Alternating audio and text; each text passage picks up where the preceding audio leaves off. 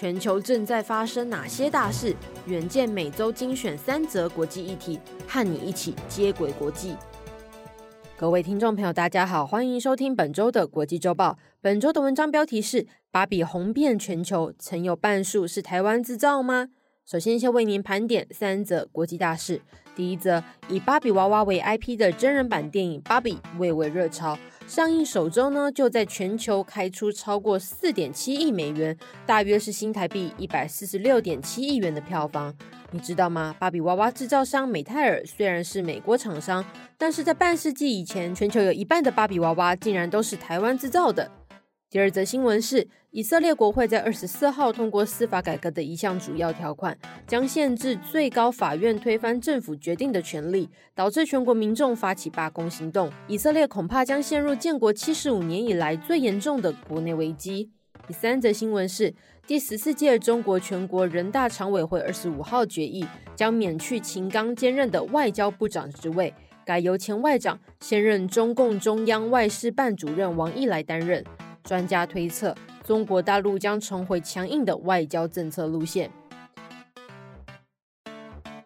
首先，我们先来听第一则新闻：《芭比》这部向当代最具指标性玩具致敬的电影，在美国上映前三天就拿下一点六二亿美元，大约是新台币五十点六亿元的票房，是电影史上女性导演票房最高的首映电影。纵观影史，要在首周末票房就突破一亿美元的电影。几乎都是漫威和 DC 等超级英雄电影。芭比的粉红风暴几乎席卷全世界。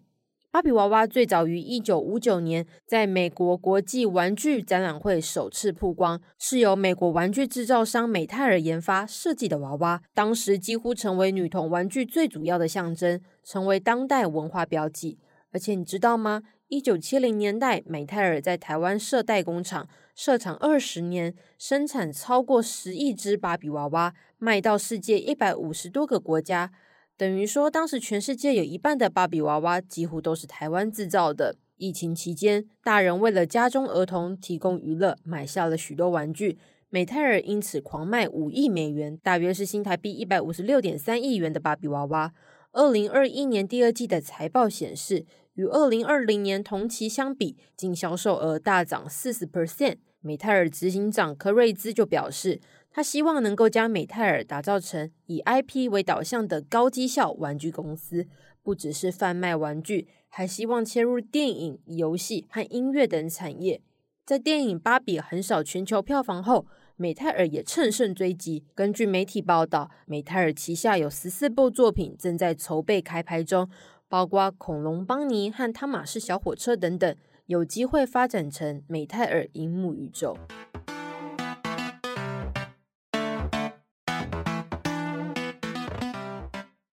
第二则新闻是，虽然民众示威抗议好几个月，以色列民众国会还是在二十四号通过总理纳坦雅胡任内的争议性司法改革案。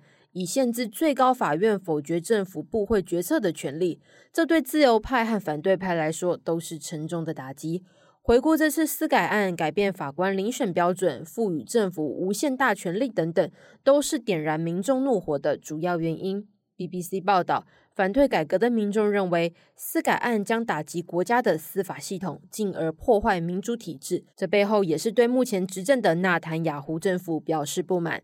民众认为，司改案将会保护目前因为涉嫌贪腐的纳坦雅胡，并帮助政府在通过法案时没有任何阻力干扰。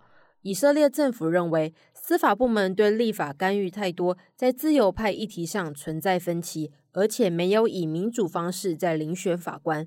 现行法官遴选小组要求参与的政治人物和法官必须就任命达成一致的共识，但这次的司法改革将改变这一点，转而赋予联合政府决定性的影响力。纳坦雅胡表示，他将在议会八月到十月中旬休会的这段期间，尝试就其他改革达成公开的协议。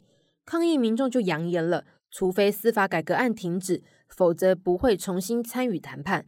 司改案也影响纳坦雅胡的支持度。以色列两家广播公司二十五号宣布，民调显示，如果现在举行选举，纳坦雅胡所属的执政联盟国会的席次将从六十四席减少到五十二或者是五十三席。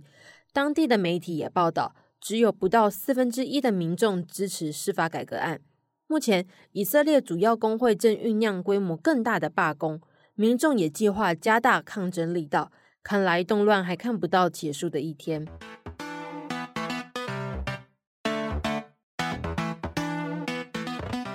第三则新闻是，仅仅五个星期前，时任中国外交部长秦刚还在北京与美国国务卿布林肯会谈，致力恢复紧张的外交关系。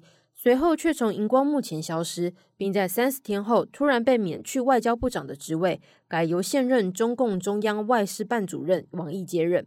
二十六号的中国外交部记者会上，当被问到秦刚被消失和免职的原因，都被发言人毛宁以“外交活动稳步进行，没有更多讯息可以提供”来回复。那么，华府战略暨国际研究中心中国研究主任白明就表示了。秦刚突然被解职，以及整起事件的不透明性，指出变化无常已经是中国大陆政治体系的一大特征。而接任的王毅就是秦刚的前任外交部长。根据 BBC 的报道，与许多国家不同，中国大陆外长对外交事务权力有限。反而是王毅继续担任的中央外事办主任才握有实权。王毅是“战狼外交”的代名词之一，经常对全球发表较激进的言论。他在六月与布林肯会面时就提到，华府对中国大陆的误解导致错误的对华政策，中美关系历经风风雨雨，美方有必要对此进行反思，与中方合作管控分歧，避免战略意外。有专家认为，王毅的回国是在动荡时期稳定中国大陆外交的关键。目前，中国国内经济还在从疫情解封中苏醒。前《纽约时报》记者张燕就解析了王毅有外交部长的经验，他就像是一名消防员，努力扑灭大火，让中国大陆的外交政策进展顺利。他是位非常有能力的官员。美国史丁生中心中国项目主任孙运认为，疫情之后，中国大陆需要重新融入世界，改善与西方国家的关系。外交不只需要战狼，还需要灵活柔软的外交身段和手腕。尽管王毅经验丰富，但面临诡谲多变的国际情势，面临的挑战相当巨大。以上就是本周的国际周报。如果想了解更多细节，欢迎参考资讯栏的连接。最后，请每周锁定远见 On Air，帮我们刷五星评价，让更多人知道我们在这里陪你轻松聊财经、产业、国际大小事。下次再见，拜拜。